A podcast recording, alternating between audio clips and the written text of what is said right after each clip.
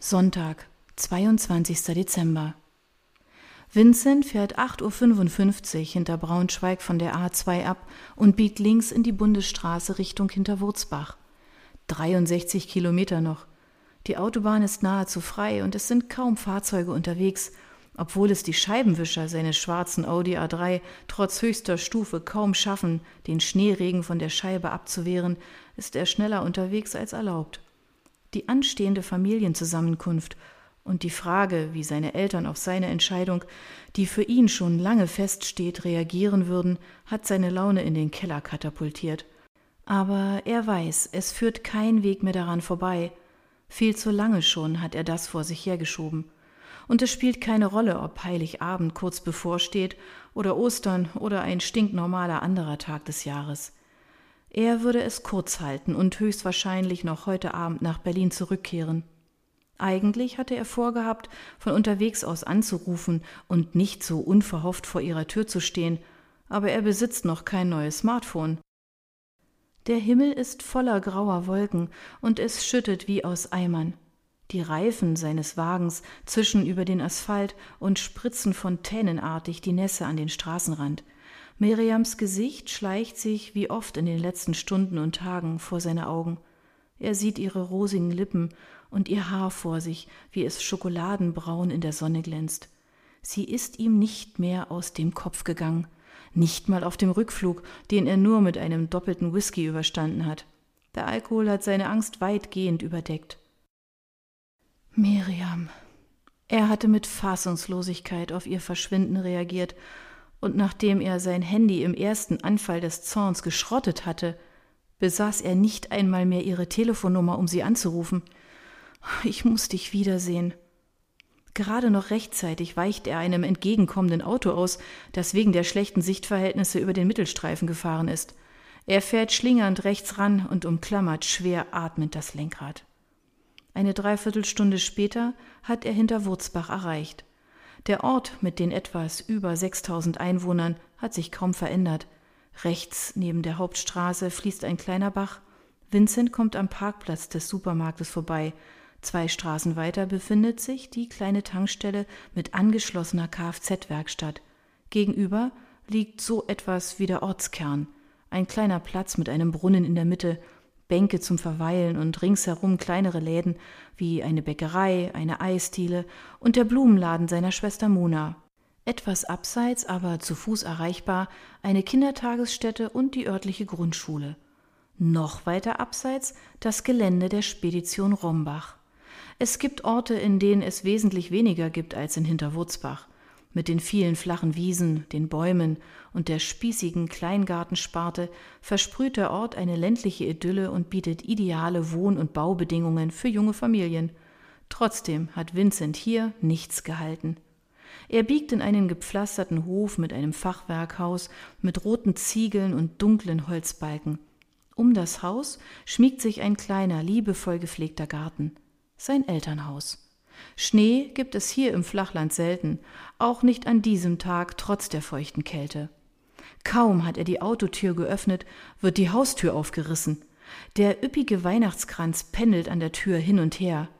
Vincent! ruft seine Mutter freudestrahlend. Ich dachte, du bist bei Mattis in Amerika. Christine Rombach drückt ihren Sohn so fest an ihre Brust, dass er kaum Luft bekommt. Lachend windet er sich aus ihrer Umklammerung. War ich auch, aber ich bin früher zurückgeflogen, weil ich etwas Wichtiges mit dir und Vater besprechen muss.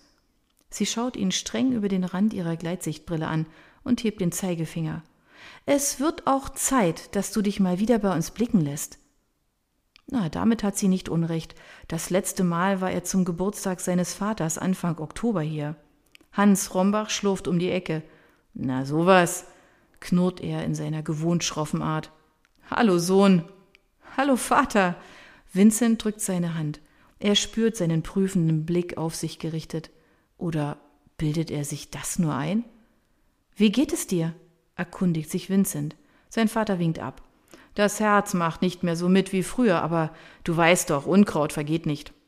Jetzt komm doch erst mal rein, Junge, sagt seine Mutter schnell und zieht ihn ins Wohnzimmer.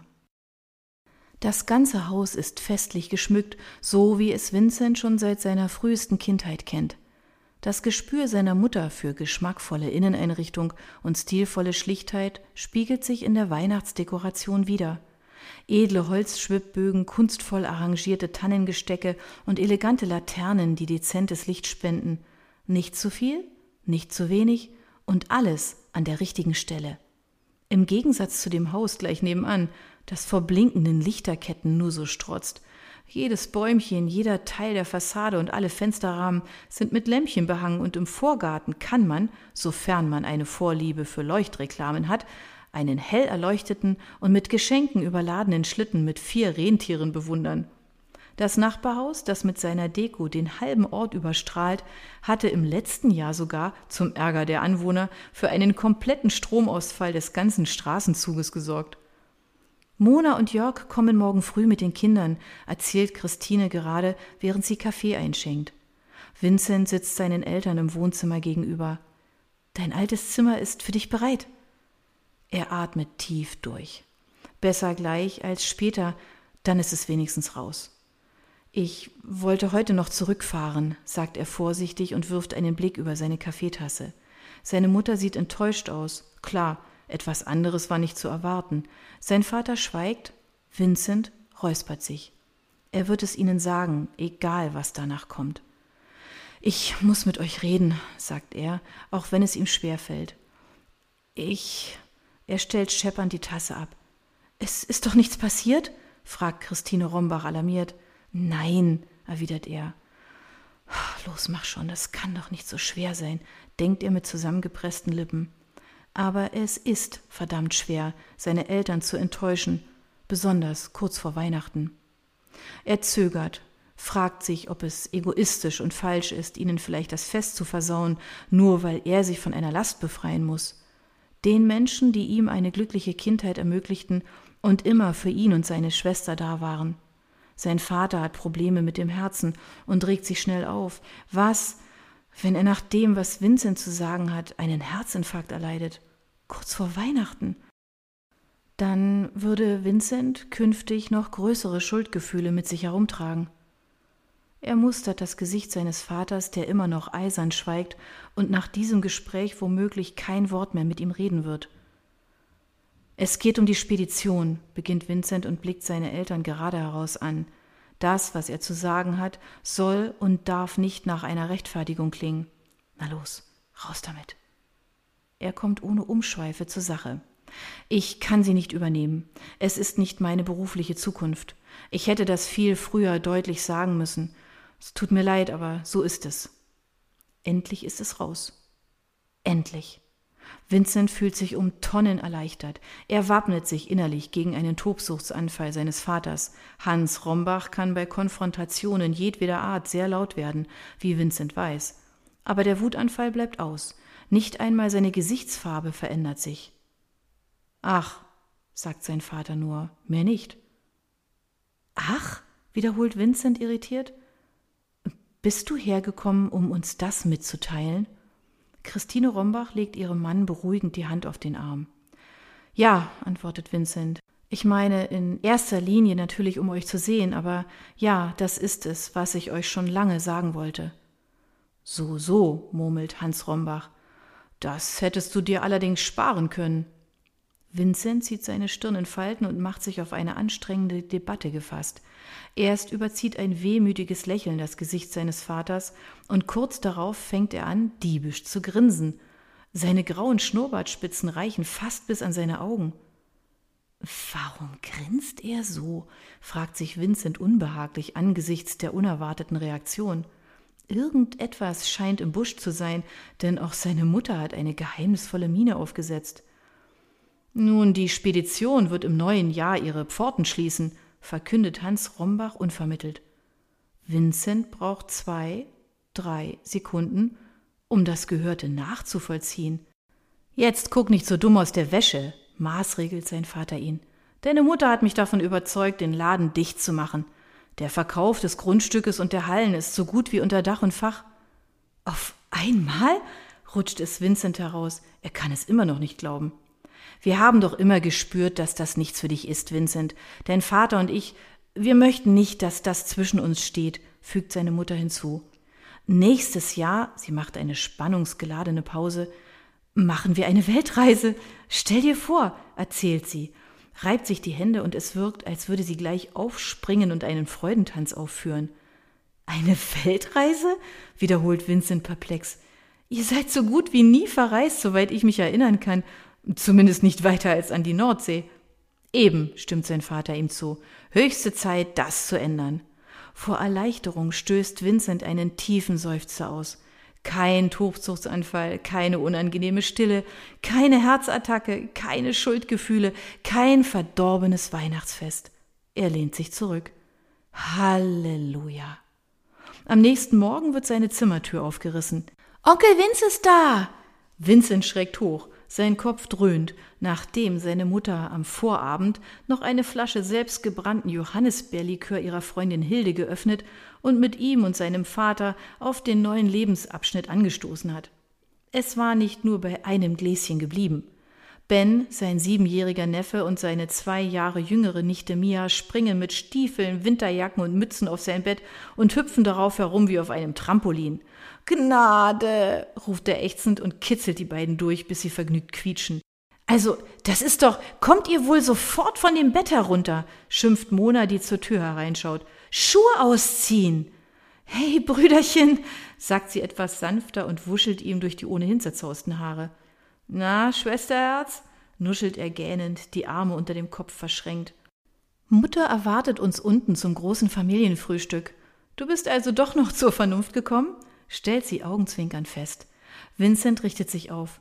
Hast du gewusst, dass Sie die Spedition verkaufen wollen? Ha, unglaublich, oder? Sie haben es mir vorgestern eröffnet. Ich dachte, ich hätte mich verhört. Ging mir genauso, aber ich finde es richtig. Außerdem bin ich heilfroh, dass Sie mir damit von nun an nicht mehr in den Ohren liegen. Der gestrige Abend war ausgelassen und beschwingt beschwipst zu Ende gegangen, und Vincent hatte beschlossen zu bleiben. Er hätte zwar in seinem Büro in Berlin noch einiges abarbeiten können, aber er entschied, dass das Zeit bis zum neuen Jahr hat. Genauso gut kann er seinen Eltern den Gefallen tun, Heiligabend bei ihnen zu verbringen. Sie wirken auf einmal so, so frisch, sinniert Mona, fast wie verjüngt. Ah, das macht die anstehende Weltreise, sagt Vincent. Seine Mutter hatte das Bett im Gästezimmer bezogen, in dem Raum, der einmal sein Kinderzimmer war. Es war mehr halbherzig zu einem Gästezimmer umfunktioniert worden, aber es ist unverkennbar, dass es einmal sein Reich war. Noch immer zieren diverse Poster von den Red Hot Chili Peppers, U2 oder Reste eines Bravo-Starschnitts von Gwen Stefani die Wände. Nach dem Frühstück muss ich los, Geschenke besorgen, raunt er seiner Schwester zu, als sie die Treppe hinunter zur großen Küche gehen. Wie immer kurz vor knapp, kommentiert Mona trocken. Nach dem Frühstück zieht sich Vincent mit seinem Tablett in den Wintergarten zurück, um kurz nach seinen dienstlichen Mails zu schauen.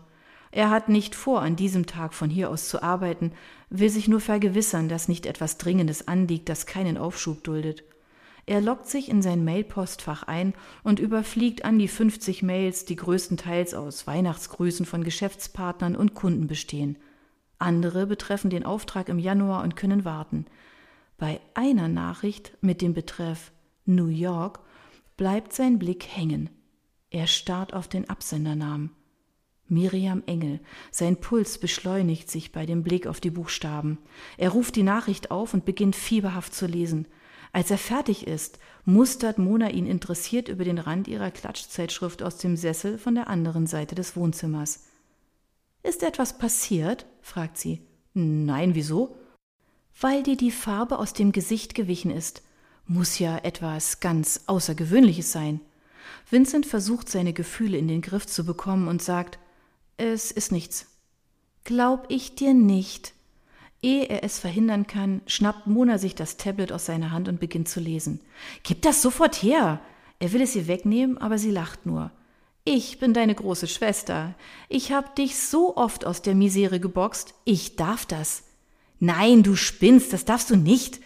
Aber sie hat die Nachricht schon gelesen und schaut ihn erst irritiert, dann schuldbewusst an. Oh, entschuldige, das war indiskret von mir. Sie gibt ihm das Tablet zurück. So bist du halt. Du hast also jemanden kennengelernt? Ihre Augen blitzen. Schon wieder indiskret. Mona feigst. Also für mich klingt diese Mail nach einer Love Story dritten Grades. Er blickt ins Leere und versucht, das Chaos in seinem Kopf zu sortieren. Er setzt sich und springt wieder auf. Tut mir leid, aber ich glaube, ich habe etwas sehr Wichtiges zu erledigen. Mona schaut ihm belustigt hinterher. Na denn, wichtige Dinge soll man nicht auf die lange Bank schieben.